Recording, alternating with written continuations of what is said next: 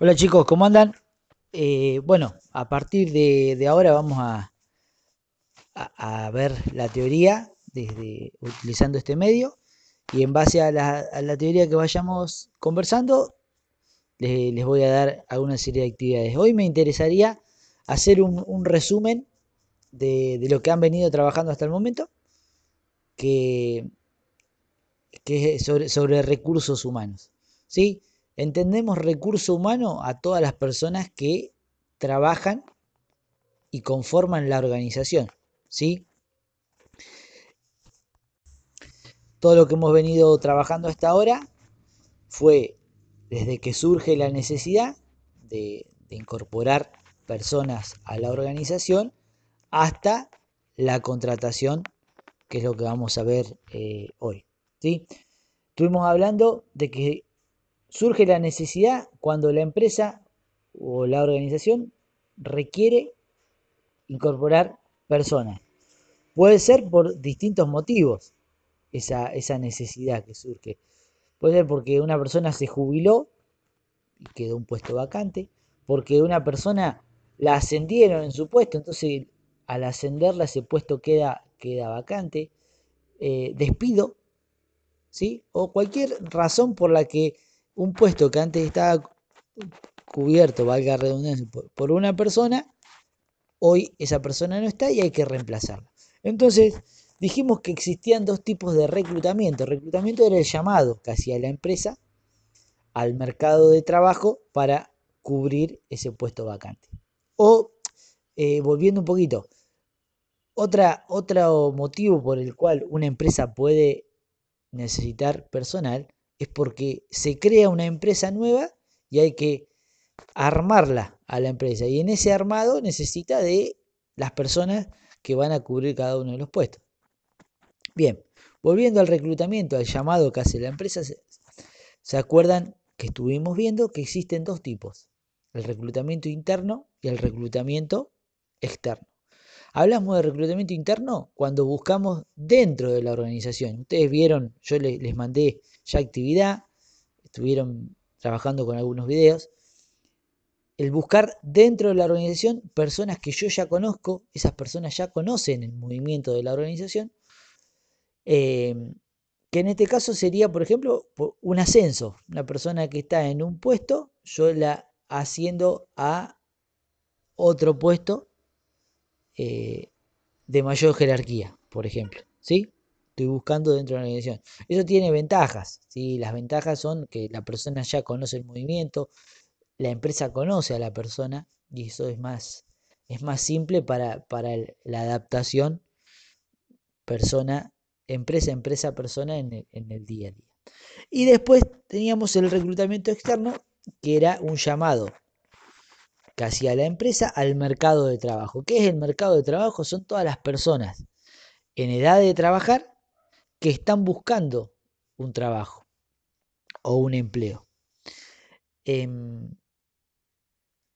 ese mercado de trabajo, que son todas las personas disponibles, se pueden o lo podemos diferenciar en, en, dos o tres grandes.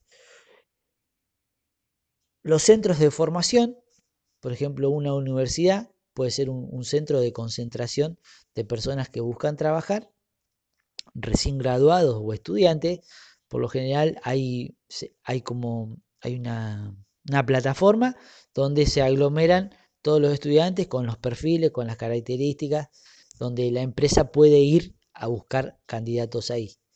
O, por ejemplo, las consultoras. Son empresas que se destinan, que, que están, que se dedican, perdón, a unir las partes. ¿Qué partes? La empresa que busca y el candidato que está buscando trabajo. Entonces, ¿qué hacen estas consultoras? Hacen de nexo. ¿sí? Eh, juntan currículum, que son los que ustedes estuvieron haciendo, y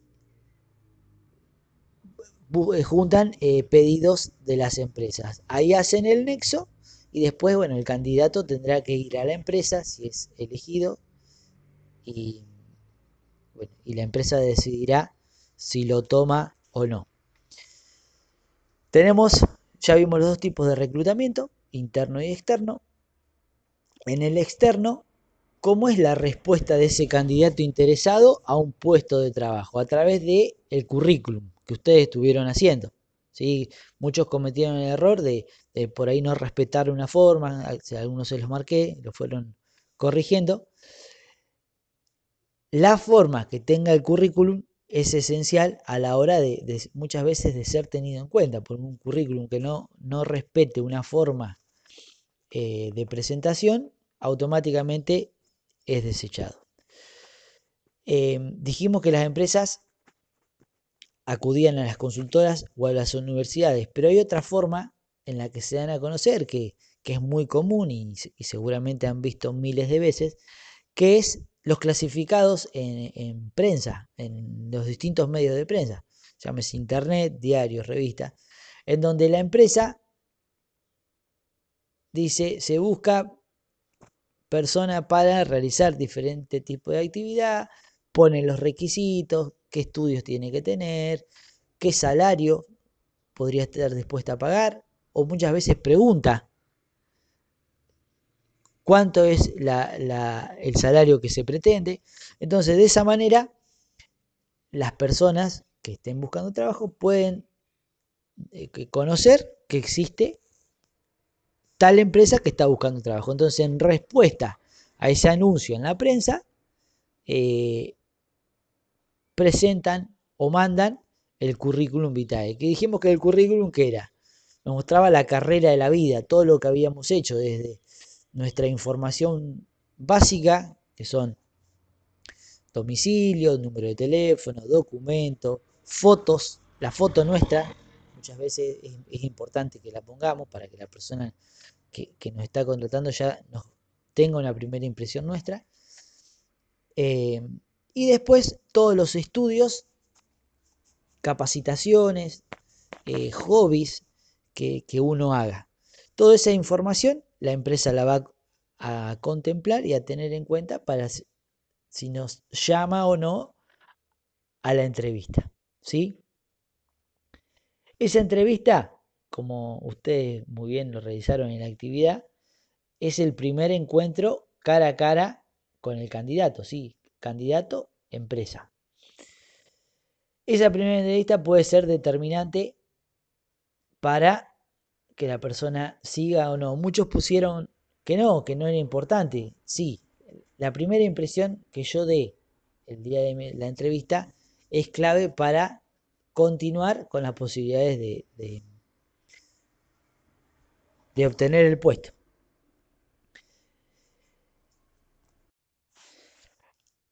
Una vez superada la instancia de la entrevista, podemos, si, si la empresa considera que somos personas que podemos llegar a cubrir este puesto, eh, pasaremos a lo que se llaman las pruebas profesionales, que son todos los... Eh, que son todas las eh, pruebas de, salud y, corroboración de, por ejemplo, si uno habla inglés, manejar el idioma inglés, si uno es bueno atendiendo el teléfono, ver cómo se desenvuelve. Entonces, todas esas pruebas, luego de la entrevista, y si esas pruebas son superadas satisfactoriamente, se pasará al último, a la última instancia, que es la contratación. En la contratación se firma un contrato empresa-candidato donde se establecen los derechos y obligaciones de cada una de las partes, se establecen salarios, horarios, y una vez determinado eso, la persona empezará a, trabajar y a cubrir ese puesto. Bueno, con esto eh, es un resumen, eh, ya lo trabajamos, ustedes ya lo, lo estuvieron viendo, es simplemente para aclararles la idea y verlo en un todo eh, los conceptos que estuvimos viendo. Chicos, que tengan una buena semana y cualquier duda, estamos en contacto.